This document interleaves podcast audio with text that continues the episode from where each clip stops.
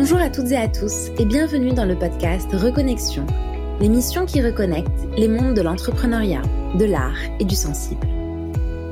Je m'appelle Dounia Zelou et j'accompagne des transformations humaines et organisationnelles conscientes qui contribuent à l'émergence d'un monde plus durable et heureux. L'intention du podcast Reconnexion est de permettre à la nouvelle génération d'entrepreneurs, de changemakers, d'artistes et de guérisseurs de trouver leur juste place grâce à l'ouverture de nouveaux flux entre les mondes de l'entrepreneuriat, de l'art et du sensible. Pour ce faire, j'ai l'honneur de recevoir tous les vendredis un invité extraordinaire pour un échange multidimensionnel sur la reconnexion à soi, aux autres et à la nature. Merci à vous de nous rejoindre et très belle écoute. Bonjour à toutes et à tous et bienvenue dans ce nouvel épisode du podcast Reconnexion autrement que l'école. Aujourd'hui, j'ai la joie de recevoir Julie Debord, experte auprès des enfants et des adolescents au profil inexploré et inattendu, à l'image des hauts potentiels, TDAH, autistes et hypersensibles. Julie a 14 ans d'expérience à l'international entre le Canada, l'Australie et la France, et en 2020, elle a cofondé M, École des intelligences multiples, avec Bruno Delem et Sylvia Grolier. L'ouverture sous forme de collège-lycée et de soutien scolaire est prévue pour septembre 2022 en région parisienne, à Viroflay. Julie, merci d'être parmi nous aujourd'hui pour ce podcast. Bonjour Donia, puis merci de m'accueillir dans ce euh, chouette podcast. J'aime beaucoup le nom Reconnexion. Ah, merci beaucoup. Qu'est-ce que ça t'inspire, Reconnexion? Euh, ben, Reconnecter euh, à nous, à soi, euh, et à la contribution qu'on est pour le monde, en fait. Si on écoute vraiment nos singularités, notre unicité. Et euh, je pense que pour ça, il faut apprendre à s'affranchir des choses, à outrecréer les choses qui existent déjà et euh, à écouter ce qui l'élan de notre cœur et d'aller créer ce qu'on a envie de créer, en fait. Mmh. Aller créer ce qu'on a envie de créer, faire plus de place peut-être aussi à la créativité, notamment dès l'enfance. Tout à fait, oui. Alors, est-ce que tu peux nous en dire un petit peu plus sur M, l'école des intelligences multiples? Alors, euh, l'école des intelligences multiples, à la base, elle a été, euh, au tout tout début de ses prémices, elle a été euh, fondée par Bruno Dolem, donc qui est un ancien directeur d'établissement scolaire, donc il a dirigé des collèges, lycées sous contrat avec l'État. puis c'est aussi un, un, professeur. Et du coup, il a essayé euh, dans les différentes écoles qu'il a co-dirigées, euh, enfin qu'il a dirigées, euh, de faire, d'améliorer le, système éducatif parce qu'il voyait bien que l'école en fait ne s'adapte pas encore à toute la diversité des profils de ses apprenants. Et du coup, dans un premier temps, il a fait ce que tout le monde fait, hein, l'école autrement. Donc il a essayé d'aménager un petit peu l'école, de faire un petit peu différemment euh, les choses. Et en fait, il s'est rendu compte que pour euh, vraiment euh, qu'on soit, qu'on, vraiment qu'on impulse une transition éducative, il fallait penser les choses autrement. Donc en fait, il s'est dit ce autrement là, où est-ce qu'on pourrait le placer dans la phrase? Parce qu'il faut savoir que Bruno est un ancien, enfin est un professeur de lettres en fait, donc il s'amuse mmh. beaucoup avec les mots. Et c'est si je mettais, si, si on disait autrement que l'école. Et du coup, à partir de autrement que l'école, on s'est vraiment posé la question, en fait, quoi d'autre est possible que cette école qui existe dans cette forme déjà figée, en fait, quoi d'autre est possible euh, pour nos, pour nos enfants, pour les élèves, euh, pour qu'ils apprennent justement euh, à être plus soi, à apprendre avec créativité et à trouver en fait ce qu'ils ont aussi envie de faire dans la vie plutôt que de répéter les choses, parce qu'il faut savoir que l'école d'aujourd'hui nous apprend beaucoup à imiter, à être dans la norme, à être normal en fait. Et quand on regarde euh, l'être humain euh, dans sa forme euh, générale, on est tous uniques en fait, on a tous des singularités. Mm-hmm. Et du coup, bon, voilà, on s'est posé cette question autrement que l'école et ça a donné l'école des intelligences multiples. et donc du coup, moi, je suis venue un peu mettre ma, ma, ma touche avec l'expérience que j'ai. Et dans, cette, dans cette école des intelligences multiples, donc là, on, on l'ouvre sous une première forme de collège-lycée à la rentrée 2022 euh, à Viroflay en région parisienne. Et il faut savoir que la particularité d'EM, c'est que les élèves vont apprendre euh, leur programme scolaire, euh, apprendre à se découvrir, en fait, en co-construisant ensemble des projets, des projets éthiques et écologiques. et le but d'EM, c'est du coup d'aller voir comment tous les savoirs sont interreliés, plutôt que d'apprendre toujours en cloison. Parce que si tu compares avec l'école bah, d'aujourd'hui dans le, dans le milieu ordinaire, souvent on va apprendre en cloison. Donc on va apprendre une heure de SVT, une heure de français, une heure de mmh. Et le problème, c'est que des fois, ça rend fou.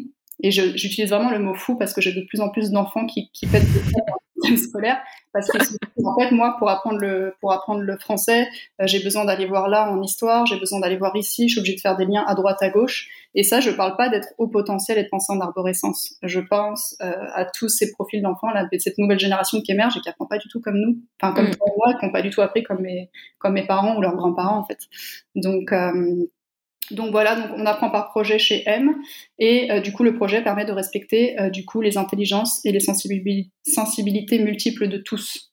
Euh, parce qu'en fait on considère chez M que l'élève n'est plus un élève mais un contributeur. Donc aussi à partir de tes capacités que tu as naturelles, tu vas venir contribuer au projet et en étant en contact d'autres intelligences et sensibilités multiples, bah, tu vas t'ouvrir à des capacités que tu pensais ne jamais pouvoir avoir en fait. Ou tu parce que tout simplement tu pensais que cette capacité n'était même pas possible en fait.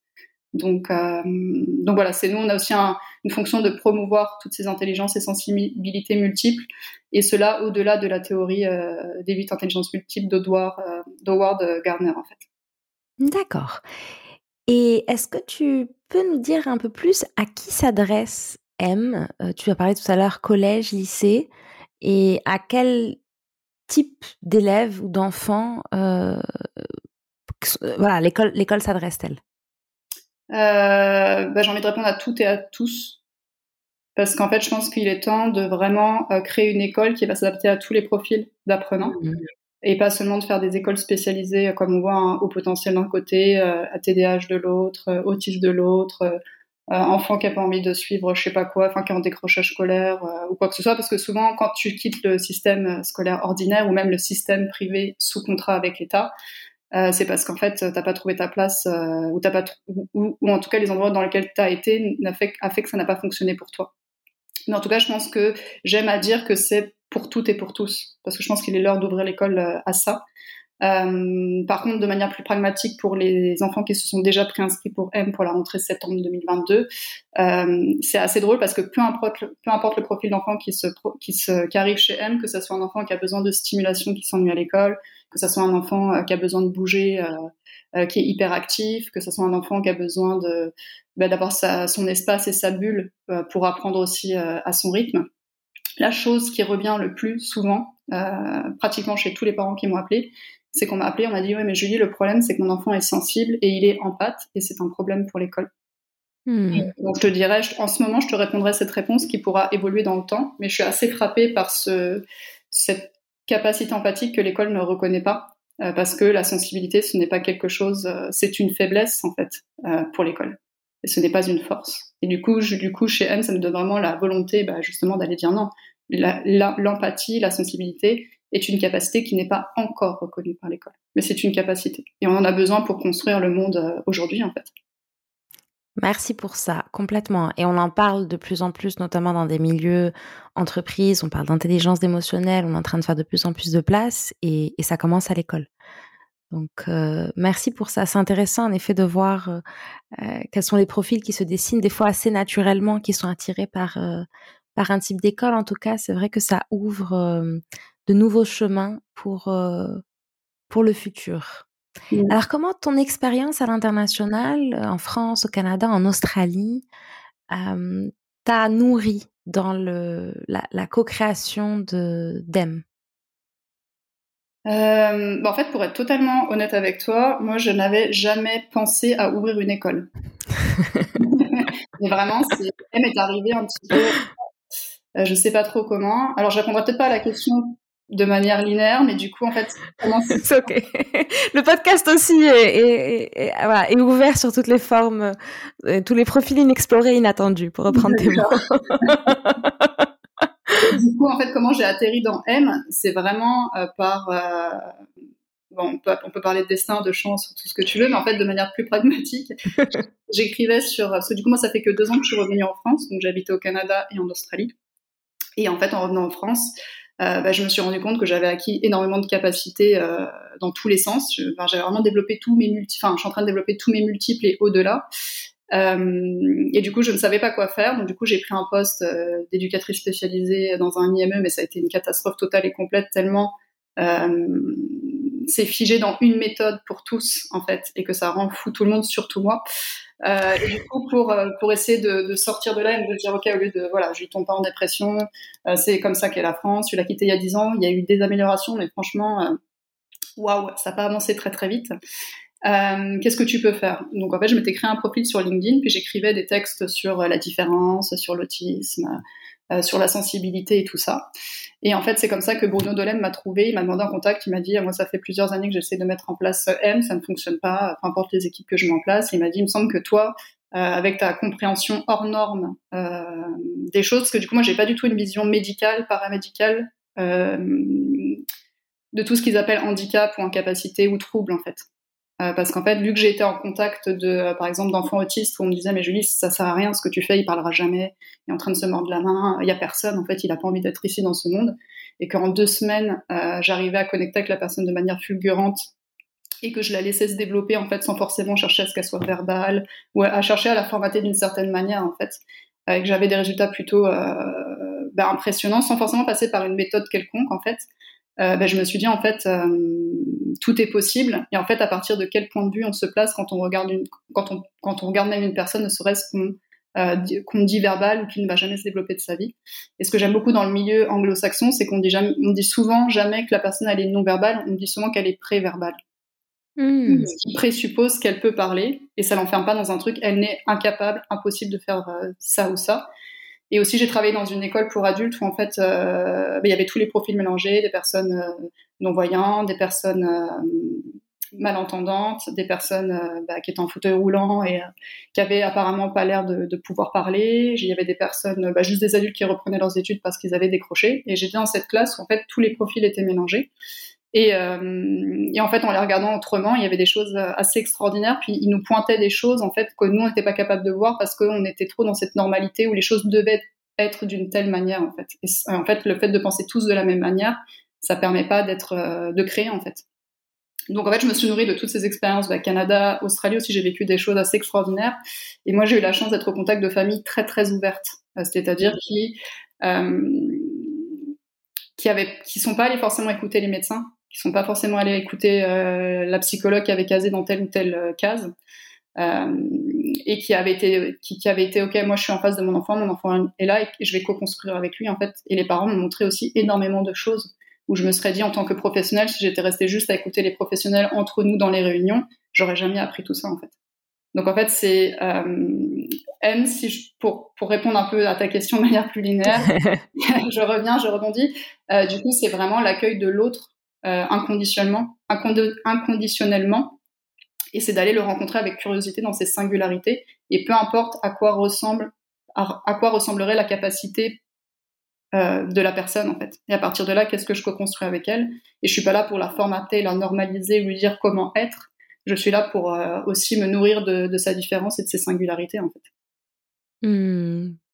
Ce qui me vient là tout de suite, c'est le mot, les mots ouverture et acceptation, en effet.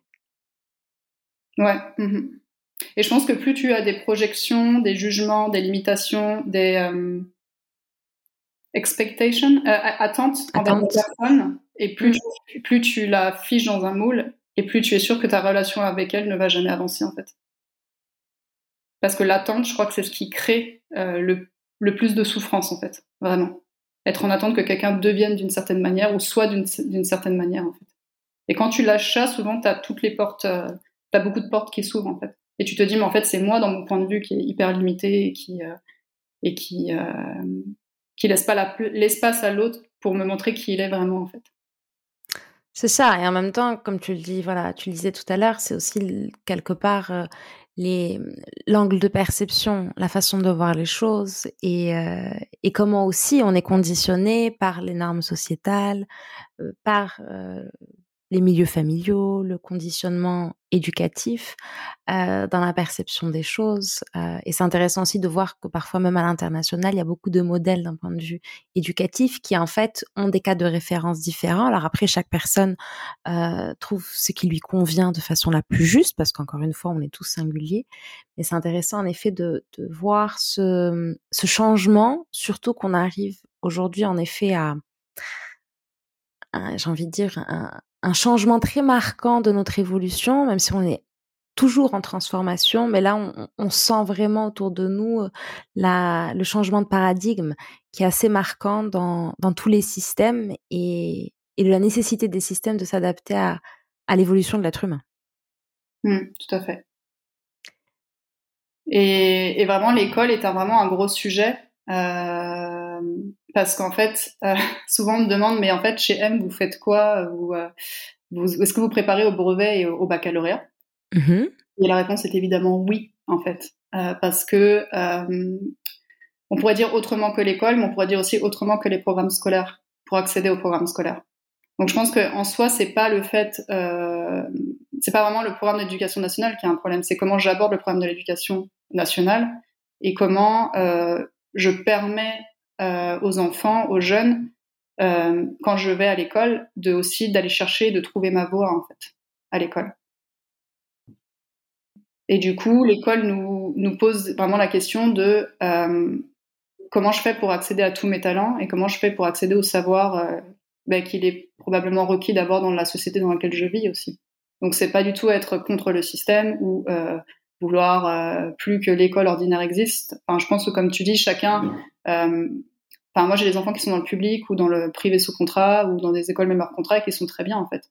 Donc, euh, mais c'est se dire quand même, qu'est-ce que je produis quand je fais ces écoles-là? Qu'est-ce que, est-ce que ça me permet vraiment d'avoir un impact significatif pour changer le monde? Nous, on va vraiment au-delà. Alors oui, le brevet, le baccalauréat, et c'est assez facile pour nous de jouer avec les programmes, de montrer aux enfants comment, euh, voilà, ils vont, euh, enfin aux jeunes parce que c'est un collège-lycée, ils vont pouvoir ben, apprendre à leur manière pour pouvoir, on va dire, un peu comme dans un jeu vidéo, accéder à tous les niveaux des savoirs pour arriver jusqu'au baccalauréat. Mais ça, mmh. au-delà dedans, au-delà de ça, à quoi je les prépare aussi.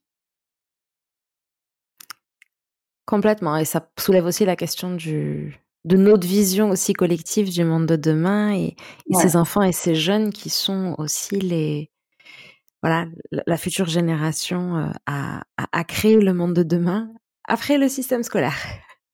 Ouais, c'est ça. Mais du coup, je pense que M, on aura aussi une vocation à faire collège-lycée et on proposera aussi des programmes post-M qui ne seront pas des programmes post-bac parce que le bac, c'est juste un moyen d'arriver à ton objectif mais c'est pas non plus euh, c'est pas si tu n'as pas ton bac ce n'est pas non plus la je veux dire tu ne vas pas mourir en fait enfin ce n'est pas la fin du monde peut-être pour les parents hein.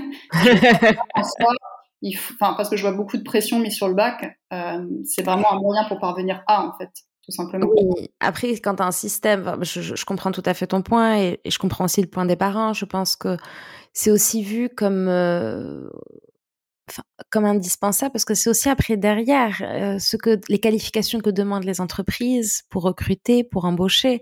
Donc c'est aussi pour ça quelque part que je pense qu'il y a une telle euh, pas pression mais ouais, une telle volonté en tout cas d'utiliser cet indicateur euh, pour la suite. Maintenant voilà, j'ai le sentiment et on observe que qu'il y a des évolutions dans dans tout l'écosystème dans lequel on vit on parlait tout à l'heure euh, de, la place des émotions, de l'intelligence émotionnelle, et, également dans les systèmes éducatifs. Euh, on parlait justement avec euh, alors Julie Varin dans le dernier épisode du podcast Reconnexion, elle donnait l'exemple de son fils qui a des cours de yoga en maternelle il y a des universités aussi, notamment, et des écoles en France qui intègrent davantage des pratiques de méditation, les apports des neurosciences. Donc finalement, ce qu'on dit aussi, c'est quelque part apprendre de nos enseignements pour pouvoir les intégrer dans nos systèmes pour améliorer euh, le futur des futures générations. Un peu comme je pense, nous, on a profité aussi euh, des, des, acquis de nos prédécesseurs qui ont amélioré les systèmes dans lesquels on vit euh, parce qu'ils avaient un autre niveau de conscience. Et, je pense que c'est aussi notre responsabilité de veiller. Là, on parle d'éducation. D'autres personnes sont mobilisées sur des sujets de réchauffement climatique ou d'autres sujets, mais en tout cas, on est dans cette adaptation de nos systèmes pour, euh, pour un mieux, pour un mieux et, et surtout pour les enfants. Ouais, tout à fait. Et puis je pense que l'écologie est au centre. Tu vois, je te parle de mur végétal, mais parce qu'en fait, chez M, on va apprendre, euh, quand tu arrives, en fait, que tu ouvres un, trimestre, euh, on arrive avec une thématique, avec une question. Donc le mur végétal, ça pourrait répondre à une des questions. comment est-ce que je fais pour rendre plus vertes nos villes ou un bâtiment? Pour que la végétation, la nature entre dans nos mœurs et du coup que l'école, bah, que l'école aussi soit végétale. Et en fait, si on prépare nos enfants, les élèves à cette écologie, donc ils ont quand même de manière très très naturelle, hein, euh, mais qu'on on les prépare et qu'on le met dans le cursus scolaire comme quelque chose qui est évidemment inévitable, euh, bah, je pense que l'écologie commence à l'école en fait. Complètement, complètement. Dès, le début, parce que finalement, c'est le lien avec la, vie réelle aussi. On est mm. moins dans la distinction et dans le, le gap entre la théorie et la pratique. Ouais, c'est pour ça que je dis c'est bien d'investir en écologie, mais je dis souvent aux gens si vous voulez investir en écologie, venez investir chez M parce que vous investissez dans l'écologie quand vous investissez dans l'éducation, en fait. Oui, ça, ça me fait penser à, à l'écologie intérieure, au-delà de l'écologie extérieure. ah là là. Euh, alors, donc du coup, tu parlais du mur végétal parce que chez M, vous fonctionnez davantage en, en projet, c'est bien ça, plutôt que qu'en matière. Euh, alors, on va apprendre les matières scolaires les savoirs scolaires, les programmes scolaires. Euh, et mhm. pour cela, euh, la pédagogie est en mode projet. D'accord. Et donc, du coup, quand je parle de projet, c'est-à-dire que c'est le centre total et complet de l'école. Et il va y avoir plusieurs projets dans l'école pour répondre à une thématique. Donc, par exemple, comment rendre plus vertes nos villes, comment rendre les villes de demain connectées tout en respectant l'écologie. par exemple, ça pourrait être un thématique. Et on pourrait, euh, bah, par exemple, je sais pas, là je parle d'un mur végétal parce que euh, juste pour donner le, centre euh, de la pédagogie. Et du coup, dans un mur végétal, tu peux autant faire bah, des sciences du vivant. Tu peux, parce que le mur végétal a besoin, par exemple, d'avoir de l'eau, bah, inventer un système d'arrosage automatique. Donc, le système d'arrosage mathématique, automatique. Euh, tu peux faire de l'intelligence artificielle parce qu'il faut savoir aussi qu'il y a des matières qui, vont, qui sont prédominantes chez donc l'écologie, l'intelligence artificielle et le digital. Hmm. Euh, et le, projet nous permet aussi d'accéder à l'art et à nos humanités. Euh, par exemple, parce qu'un mur végétal, tu peux dire tiens, ben moi je le rends luminescent. Et puis je vais faire, je sais pas, je vais étudier Jean-Jacques Rousseau et la nature parce qu'en plus c'est dans les pour le baccalauréat, dans les textes qu'on doit qu'on peut apprendre pour passer le baccalauréat. Et du coup, c'est comment euh, j'apprends à travers un projet à créer un mur végétal et je comprends et je mets du sens dans ce que j'apprends. Et l'une des meilleures manières, euh, à mon sens, pour apprendre les choses, c'est de voir les choses se mettre en place, c'est de toucher avec nos mains, c'est de sentir, euh, c'est d'utiliser tous nos sens. Et le mmh. projet nous permet donc d'être en mouvement, donc de pas être assis toute la journée sur une chaise à écouter un prof qui parle euh, d'une matière euh, euh, et puis à écrire, puis à devoir recopier les choses, mais c'est d'être vraiment un acteur actif de tes apprentissages parce que tu sais ce que tu as à faire, donc tu es en mode projet. Tu sais quand est-ce que tu vas faire du français parce que ça correspond à ça, tu sais quand est-ce que tu vas faire ça dans le projet. Et du coup, c'est Ouais, c'est apprendre en faisant en fait. Si je peux résumer un peu M là en quelques mots, apprendre en faisant, en mettant en place, en ressentant, en vivant les choses et surtout donner une place au corps dans l'école. Euh, parce que euh, bah, souvent le corps à l'école il est assis sur une chaise et on ne peut pas trop bouger quoi. Si c'est en TP ou en, en sport. oui, complètement. Alors que le corps nous transmet tant de messages. Ouais, tout à fait. Et je suis sûre que les enfants qu'on dit hyperactifs ou qui ont, une difficulté d'attention, je suis sûre que chez M, ça va, euh, ça va s'effacer en fait. Donc première école, enfin collège-lycée prévue, l'ouverture est prévue pour septembre 2022 en région parisienne, à Viroflay. Oui. Combien de, combien de jeunes étudiants, collégiens, lycéens sont attendus pour cette, euh, pour cette première euh, promotion? Euh, environ 45 45 à 60. 45 à 60 étudiants. Et ensuite, quelle est la, la vision d'EM pour les 10 ans à venir? Euh, Alors, euh, M n'a pas été pensée comme une école. C'est pour ça qu'on parle de autrement que l'école. donc il y a M, ce qu'on va appeler. Alors on n'a pas déplié tout le modèle de M parce qu'on veut pas perdre les gens. M va se développer sur plusieurs phases, donc plusieurs écoles, je pense à travers la France, au, au vu de la demande et des messages qu'on reçoit il faut savoir que M s'adapte à son territoire, donc on n'est pas obligé d'ouvrir un collège-lycée si c'est une ferme pédagogique qui est requise pour apprendre euh, et avoir accès aux apprentissages pour les enfants, enfin pour les, élèves. Euh, donc moi j'appelle ça le M-School. Donc M-School, ça va comprendre donc collège-lycée, puis toutes les formes éducatives que, peut prendre une école. Et aussi on a du soutien scolaire. Donc ça c'est les mercredis pendant les vacances scolaires. Euh, et à côté de ça, M aussi est là pour éveiller les consciences. Et du coup, on va mettre en place tout un système euh, de formation euh, pour euh, éveiller bah, les consciences à la différence, à les différentes manières d'apprendre. Je pense qu'ils seront autant pour les parents, les élèves que les entreprises, parce qu'on voit qu'en entreprise aussi, il y a vraiment cette volonté d'aller chercher les multiples dans ces équipes et d'aller rencontrer la diversité. Euh, vraiment, plutôt que derrière le salarié, une personne qui devrait effectuer un certain nombre de tâches. On voit vraiment cette connexion. Euh, il y a plus une recherche, une connexion émotionnelle en fait en entreprise, mmh. et, euh, intelligence collective qu'on voit se développer. Et du coup, ça, on voudrait l'intituler M Care. Donc le care, c'est le prendre soin. Et ça serait des formations. Bah, je prends soin de moi, des autres et de la planète. C'est pour ça que je parlais de écologie parce qu'écologie, c'est pas juste euh, écologie, c'est pas juste euh, le côté euh, écolo qu'on connaît du mot écologique, si tu vas un peu plus derrière, c'est vraiment le prendre soin à la maison de, en fait. Et, et à côté de ça, on a envie de développer aussi, parce que du coup, comment est-ce qu'on apprend chez M? On apprend au sein du lab éducatif M. Donc, c'est-à-dire que ta salle de classe que tu connaissais quand tu étais plus jeune, où tu étais assise euh, à écouter le prof, puis ensuite au bout de 50 minutes tu changes et tu vas dans une autre salle, euh, ça, ça n'existe pas chez M. Quand tu arrives chez M, tu es dans un grand atelier, un grand atelier, et en fait tu rentres dans le lab éducatif M, qui sont quatre ateliers qui ont euh, redécoupé les savoirs et repensé les programmes scolaires, le temps et l'espace.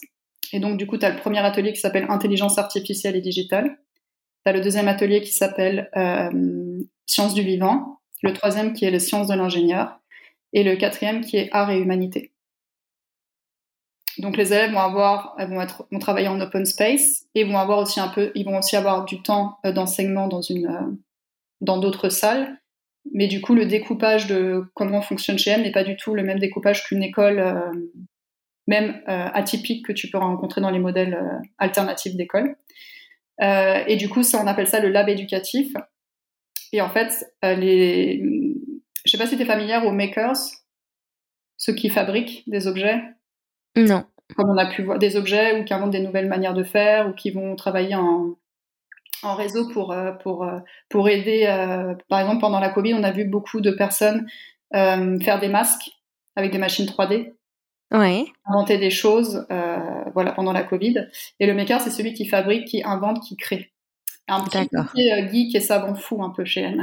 le profil des fois, c'est vraiment aussi celui qui aime construire, qui aime imaginer, euh, qui aime s'exprimer, qui aime créer en fait. Il y a peut-être plus ce type de profil euh, chez M que, que dans une école où on a peut-être plus envie juste d'aller d'avoir son bac. On va peut-être chercher un peu plus ça chez M que, euh, que si on va dans une école lambda.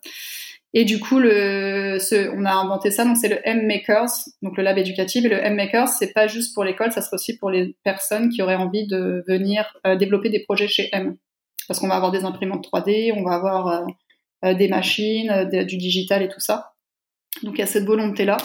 Et il y a aussi cette volonté de faire du social business, donc d'avoir des entreprises à vocation sociale et qui amènent de la conscience dans la société.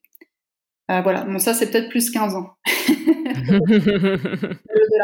coup, c'est vraiment de créer un, nouvel écosystème, un nouveau monde, pour permettre euh, bah, de créer, bah, d'avoir, de, donner plus de soi dans le monde en fait, et de vraiment les rencontrer euh, bah, qui on est vraiment et qu'est-ce qu'on peut co-créer ensemble en fait.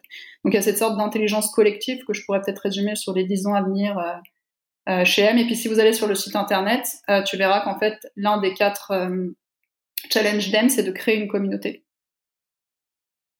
Donc c'est pas juste de faire une, deux, trois ou dix écoles tout seul dans son coin, c'est vraiment aussi d'aller dans un territoire et euh, de se dire bah, sur ce territoire, voici les besoins et voici ce qu'on peut co-créer pour aussi améliorer le, territoire à travers les projets des élèves. C'est très intéressant et, fascinant, notamment pour euh, les organisations qui auront besoin d'innover dans le futur. Euh, c'est vrai que des, structures comme M sont vraiment propices au développement de la créativité dès le jeune âge. Et euh, c'est de bon augure pour l'innovation dans les années à venir. Ouais, puis j'ai beaucoup, j'ai vraiment des appels de tous les corps de métier. Mais vraiment, c'est assez incroyable. Et c'est pas des parents qui cherchent forcément une école pour leurs enfants. Ça peut être aussi des parents qui, ont eu des enfants qui n'ont pas répondu aux normes du système scolaire et qui maintenant sont plus vieux et n'ont pas besoin d'école et qui ont envie maintenant de contribuer. Et je pense que le mot qui revient le plus chez M, c'est contributeur. Comment est-ce que je peux contribuer à travers l'école à améliorer le monde euh, et à le changer autour de moi en respectant qui je suis? C'est très beau. Merci pour ce partage, Julie. je t'en prie, Donia, merci. Reconnecter les mondes de, l'entrepreneuriat, euh, j'irai plus largement de l'entreprise, de l'art et du sensible, qu'est-ce que ça t'évoque? Euh, bah, Ça m'évoque M. le, podcast est aligné avec M alors. ouais, non, tout à fait, parce qu'en fait, du coup, euh, on réinvente les métiers de l'éducation au sein de M. Et il y aura des professeurs chez M, mais je pense qu'ils ne seront pas majoritaires. On a très envie de travailler avec des euh, chefs d'entreprise, euh, des, des, PME, des particuliers, euh, pour aussi reconnecter avec le, le, savoir qui est partout en fait et qui est en chacun de nous en fait. Et, je pense que, comme tu disais, l'art et le sensible, je pense que c'est l'un des meilleurs moyens pour vraiment faire changer les, choses sur le long terme en fait. Et, euh, et, rendre élégant les choses, un peu comme du design. Je sais pas si tu es familière au design. Au design Mais le design, c'est vraiment d'aller euh, trouver une solution, euh, de créer une expérience pour, pour des utilisateurs qui sont en recherche d'une solution. Mm. Et souvent, c'est autour de quelque chose qui est éthique. Donc, ça serait par exemple, je sais pas, euh, il y, a une école de l'école de design de Nantes est très en avance euh, là-dessus. Et par exemple, ils ont, à travers leur projet, parce que je suis, je suis, en contact avec eux, à travers leur projet, par exemple, ils ont imaginé de créer euh, un cocon chenille pour des enfants qui sont placés, pour les aider à dormir, hmm. et pour retrouver bah, de la sécurité dans leur corps. Et du coup, le cocon chenille, vraiment, en plus, ils ont fait un produit très élégant, très beau, très sensible. Tu peux juste le voir à l'œil que ça, ça doit changer pas mal de vie, en fait. Donc, euh, ouais, ça m'évoque ça en fait, de vraiment créer des projets euh, qui peut-être nous amènent à laisser aller notre vulnérabilité, euh, notre sensibilité, mais pas dans le sens où je suis faible, dans, le sens, dans le sens où je me connecte à mon cœur et, et je change le monde tout simplement. Je pense que ça n'a pas besoin d'être compliqué en fait pour changer le monde. Ça n'a pas besoin d'être long, ça n'a pas besoin d'être lourd. Ça peut être beau et élégant en fait. Hmm. Complètement, complètement. Et qu'est-ce qui te permet à toi, tous les matins, quand tu te réveilles, de, te dire, je vais contribuer à changer le monde au travers d'Em Et, qu'est-ce qui te donne l'énergie? Parce que c'est, je suppose que c'est pas non plus évident de, de cofonder euh, un, nouveau système. Et qu'est-ce qui te, qu'est-ce qui te drive? Euh, bah, je pense que quand même la, la, rencontre avec Bruno, elle a été déterminante euh, parce mm. que c'est, euh, je sais pas si tu auras l'occasion un jour de l'interviewer, mais c'est euh, une personne qui est très sensible. Euh, je pense qu'il y a un quotient intellectuel qui est énorme et un quotient émotionnel qui est énorme. Et en fait, il a une telle ouverture à l'autre. souvent, on va s'appeler le matin ou en après-midi ou dans la semaine. Et je t'avouerais que lui, c'est, il m'a permis aussi d'ouvrir parce que moi, j'ai lui, il a le côté, moi, je suis sensible, hypersensible et tout ça aussi, mais lui, il a un côté vraiment euh, élégant, beau dans sa manière de parler. Bon, il est aussi professeur de lettres, il adore lire et, pas mal de choses. Et moi, je suis le côté un petit peu, je défonce des murs. J'ai un peu le côté euh, Bob le bricoleur. Donc, quand il faut y aller, euh, on y va en fait. Et moi, j'adore. Bah, le matin, je me lève, je danse, je suis à fond. Et souvent, je reçois des messages, bah, soit mon LinkedIn, sur mon Facebook, ou sur euh, ma message, euh, sur mon Hotmail, euh, ou sur la messagerie M. Et du coup, je reçois tellement de témoignages de personnes. Alors, ça, ça c'est de tout. Hein. C'est la personne qui a été malheureuse à l'école et qui se dit, bah, merci de créer M, parce que j'ai l'impression que ça va aussi réparer des adultes qui ont été brisés. mmh. de permettre. il y a une sorte de réparation, je pense, qu'avec M qui est en train de s'opérer. Donc c'est pour ça qu'aussi on, on, parle de formation autour du caring, de prendre soin des autres et prendre soin de soi. parce que je pense que M a cette mission-là vraiment de sensibilité et, et de, de, montrer qui on est en fait vraiment. Et du coup, il y a tout ça en fait qui me drive le matin à me lever et puis à me dire en fait, je suis pas toute seule, je me sens plus toute seule là-dedans et c'est hyper léger euh, parce que j'ai de l'aide de partout en fait. Alors après c'est juste comment je coordine euh, toute cette aide qui arrive euh, pour que ça soit encore plus fluide et léger. Mais c'est vrai que depuis que M est arrivé dans ma vie, j'ai l'impression de ne plus être seule. Et ça, hmm. c'est pour quelqu'un qui est habitué à avoir. J'avais beaucoup de projets, j'ai voyagé à travers le monde. je, je, suis quand même, quand même capable. Je suis quelqu'un qui est quand même capable de créer beaucoup de choses très très rapidement. Euh, mais j'avais cette sensation de lourdeur, d'être un peu seule ou d'être un peu incomprise en fait, dans ma bulle en fait. Et en fait, depuis que je connecte à l'énergie de M, et souvent des fois je regarde le logo quand je me lève, tu sais cette planète avec ce nuage, et le M du soleil, et le M du soleil, et je me dis waouh, ce monde il est déjà là en fait, et, euh, et voilà, je ne suis plus seule en fait. Et en fait, j'ai envie de dire aux gens, vous n'êtes plus seul non plus en fait. Ouais, c'est ça. Parce que le sentiment de solitude est, quelque chose qui revient, qui revient assez fréquemment. Donc, euh, bah, merci, merci à toi, merci à Bruno. Euh, également pour de merci à vous de porter cette énergie au travers d'Em et, et, de contribuer, de faire votre part dans ce monde. Merci Julie. Bah de rien, Dunia. Puis c'est important ce que tu dis parce que du coup, nous, on fait notre part dans le monde. Et euh, je vois aussi que ça aide les autres à se dire, OK, moi j'ai envie de contribuer comme ça. Ah, OK, c'est possible de contribuer. Est-ce que je peux faire ça pour contribuer? Et en fait, des fois, pour contribuer, c'est pas non plus, euh, c'est pas obligé de prendre 24, enfin, 10 heures dans la journée. Hein, ça peut être juste 5 euh, minutes. On n'est pas obligé de faire un truc non plus titanesque tout le temps. Mais c'est aussi de dire aux gens, parce me disent, je reçois des messages, oui, quand est-ce que vous ouvrez à Lille? Quand est-ce que vous ouvrez à Rennes? Quand est-ce que vous ouvrez à Lyon? Et en fait, je réponds aux gens, bah, quand vous l'aurez décidé, en fait, quand vous l'aurez choisi. Parce que moi, je fais ma part du travail, mais en fait, pour ouvrir un N, c'est très simple. Nous, on paye un loyer, on ne demande même pas d'arriver gratuitement quelque part. Hein. Quand on a trouvé nos locales à Viroflay, on fait un, contrat euh, bah, business avec le propriétaire, euh, comme n'importe quelle, euh, comme une entreprise, enfin une association qui s'installe dans un local. nous, la seule chose qu'on a besoin, c'est qu'on nous trouve des, ateliers en fait, ou un local avec un plateau ouvert. On fait, nous, on co-construit dedans avec, euh, voilà, on a même des architectes qui se proposent autour de nous et tout ça. Et c'est tout en fait. Donc la seule chose qu'on a besoin, et ça c'est peut-être important de le dire dans ce podcast, c'est qu'en fait les propriétaires de locaux sont un élément déterminant dans la transition éducative. Parce qu'en fait, en France, on a des merveilleux professeurs, on a des merveilleux enseignants, on a des merveilleux psychologues, des merveilleux professionnels euh, même directeur d'établissement euh, d'école ordinaire, en fait, tout simplement. Euh, on a pas mal de gens aussi qui sont sortis de l'éducation nationale, qui se sont formés à la sophrologie, euh, à d'autres choses où on voit bien qu'on a besoin du corps hein, pour apprendre. Euh, et ces gens ne veulent plus retourner, par exemple, dans l'éducation nationale. Mais tout le monde est isolé un peu dans sa bulle. Et souvent, des personnes ont essayé de monter des projets d'école. Et quand on essaie de monter l'école, il y a quand même beaucoup d'étapes il peut y avoir beaucoup de complexité, il faut vraiment comprendre le système. Donc moi j'ai la chance d'être accompagnée par Bruno qui a déjà ouvert des écoles. Donc pour lui, ouvrir des écoles, c'est comme aller chercher une baguette de pain euh, à, la boulangerie. la seule chose où on s'est cassé les dents un petit peu, c'est le local en fait. Donc c'est vraiment de dire aux propriétaires de locaux, en, plus spécialement si vous avez des endroits inhabités que vous avez envie de réhabiliter, euh, ben en fait nous on est là pour réhabiliter les lieux aussi pour leur redonner vie, pour leur redonner une fonction. Donc ne pas hésiter à arriver avec un projet, mais vraiment concret, pragmatique, et pas peut-être je connais ma voisine qui euh, a peut-être euh, connaît l'agent immobilier, qui a peut-être un local qui peut-être pourrait correspondre à votre besoin. Ça c'est trop flou en fait. Euh, mais par contre, arriver avec euh, des contacts de propriétaires qui, qui ont aussi envie de participer à des transitions éducatives et écologiques, hein, parce que l'éducation c'est l'écologie, euh, ben en fait, nous, on arrive et on déploie le modèle en mode bah, boum, boum, bam, en fait. Il n'y a vraiment aucun souci là-dessus. Mais c'est vraiment de dire aux gens, faites votre part aussi.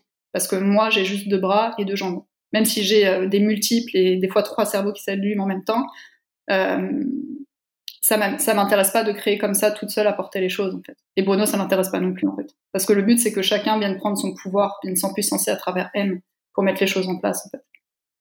Et de co-créer ensemble. De co-créer, vraiment, on est dans la co-élaboration, dans la collaboration, dans l'intelligence collective. Et moi, du coup, me dire, oui, j'ai créé M et je sais, je suis pas, j'arrive pas en disant, ouais, j'ai créé M et je sais tout.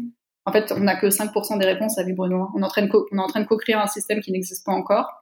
Euh, et ça, ça plaît beaucoup aux élèves parce qu'ils ils se disent ah ouais mais qu'est-ce qu'on va faire? Ben alors, Nous on leur donne un emploi du temps avec des exemples et eux ils arrivent ils sont là ah ouais mais est-ce qu'on pourrait faire ça là? Est-ce qu'on pourrait faire ça là? Nanana nanana. Et en fait c'est les élèves aussi qui contribuent au système. Donc c'est pas juste Julie et Bruno de l'école des intelligences multiples, c'est tout le monde en fait.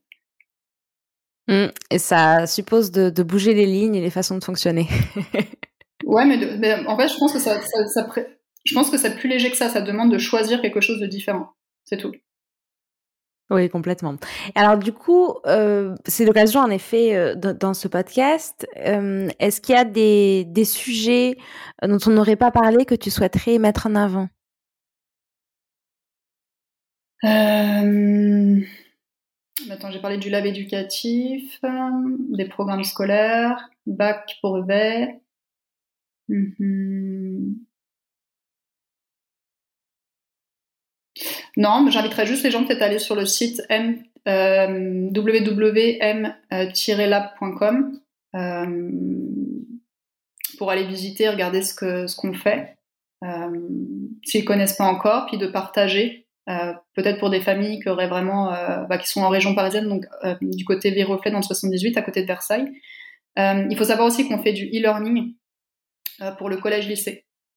On a ouvert ce parcours pour notamment des enfants qui sont en phobie scolaire et qui n'ont pas encore la capacité, qui sont trop sensibles et qui peuvent pas aller parce qu'ils ont subi la maltraitance, du harcèlement ou quoi que ce soit, qui peuvent pas encore revenir physiquement à l'école. Donc on, on est en train de créer un parcours qui n'existe je pense nulle part pour ces élèves. Donc c'est pour ça que tout à l'heure quand tu disais entre combien il y a d'élèves, en fait, euh, j'étais là. La question c'est combien il y a d'élèves physiquement ou combien il y a aussi d'élèves en e-learning aussi.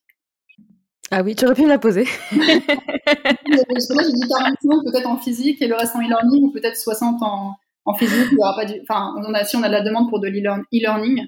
Alors ça c'est juste pour le collège-lycée pour le moment parce que je pense pour le soutien scolaire et le, les vacances, euh, pour le moment, ça fait peut-être trop euh, d'un seul coup. Euh, mais en tout cas, pour des élèves qui ont envie de retrouver doucement le chemin de l'école et qui ont envie de participer à des projets, même à distance, c'est possible. En fait, tout est possible chez elles. Et, euh, et voilà, peut-être mettre l'accent sur le e-learning, donc d'aller voir un peu, et puis nous écrire sur la boîte, euh, sur la boîte de M pour s'il y a des questions ou si les gens veulent m'avoir au téléphone pour qu'on puisse répondre bah, aux questions tout simplement. Parfait, merci beaucoup. On mettra dans le descriptif de l'épisode le lien vers le site internet euh, et tes coordonnées aussi. Ainsi, si les auditeurs euh, veulent contacter euh, Julie, Bruno ou, aller voir le site web, vous aurez toutes les infos. D'accord, super. Alors pour clôturer cet épisode, Julie, est-ce qu'il y a une question que tu aurais toujours aimé qu'on te pose et qu'on t'a jamais posée? Euh, Qu'est-ce que tu veux dire? Pas compris la question. Euh, bah, justement, la question c'est euh, une question. Bah, je laisse libre cours quelque part sur mes les, les fins d'épisode pour te poser, de donner un espace sur ce que tu aurais souhaité, ce que tu souhaiterais exprimer. C'est quelque chose qui te vient? Ouais, d'accord. C'est pas forcément une question. Ça peut être juste quelque chose à dire. Oui, ça peut être juste quelque chose à dire. Euh... Hum, hum.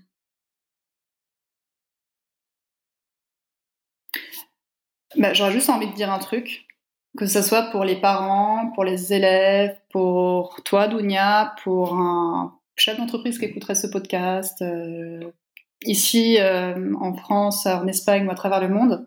Juste un truc, sois toi et change le monde.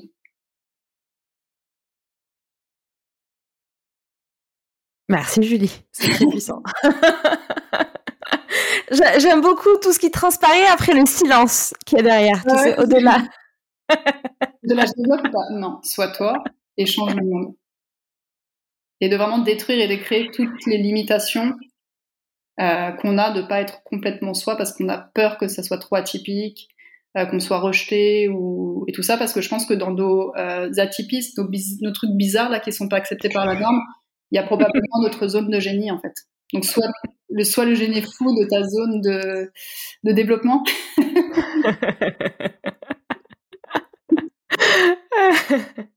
J'aime beaucoup. Et c'est vrai que c'est simple, être soi. On, finalement, on a l'impression que c'est, c'est compliqué de l'être, mais en réalité, c'est, c'est tellement simple. Être soi, c'est tout, c'est tout, c'est tout ce qu'il y a à faire. Être. ouais, tout à fait. Et en plus, juste ça, il faut juste réaliser qu'en fait, ça change le monde. Il n'y a pas besoin de... Alors oui, on peut poser des actions pour euh, ouvrir une école qui s'appelle M, par exemple, mais je veux dire le fait d'incarner euh, bah, notre différence, notre singularité, notre unicité, tout ça, ça permet à l'autre de, de faire la même chose. Et donc de s'ouvrir et de co-créer et de vraiment changer les choses, en fait. Plutôt que de se contracter parce qu'on a été pas dans la norme. Et du coup, la contraction, c'est pas de l'expansion, en fait. Complètement. Julie, merci infiniment pour ton temps, pour cet échange. On, vous suivra de près dans les mois et années à venir euh, dans le cadre du podcast Reconnexion. On vous souhaite, avec toute l'équipe du podcast, tout le meilleur euh, pour euh, l'ouverture en septembre prochain. Et, encore une fois, bravo, bravo à vous pour la co-création ensemble de, de DEM, l'école des intelligences multiples. Bah, merci Dunia de, de, bah, de co-créer avec nous aussi à travers ce podcast, la reconnexion à, autrement que l'école. C'est un grand plaisir. À très bientôt Julie. Au revoir. Ciao. Au revoir. Qu'est-ce que cet épisode vous a apporté? Si l'exercice vous appelle, je vous invite à mettre cet audio sur pause et à prendre un temps pour noter ce qui vous vient à l'esprit. Merci à vous d'avoir écouté le podcast Reconnexion l'émission qui reconnecte les mondes de l'entrepreneuriat, de l'art et du sensible. Si vous souhaitez rejoindre notre tribu, partager vos impressions ou aider notre podcast, je vous invite à aller sur notre site web www.reconnexion. Vous aurez un aperçu des différents moyens que nous proposons pour co-créer ensemble et continuer à faire grandir notre podcast. Si vous pensez que cet épisode peut être utile à quelqu'un autour de vous, n'hésitez pas à en parler et à le partager. Et si vous pensez qu'il vous a été utile d'une manière ou d'une autre, n'oubliez pas de nous laisser une note et un commentaire. Merci encore et rendez-vous au prochain épisode.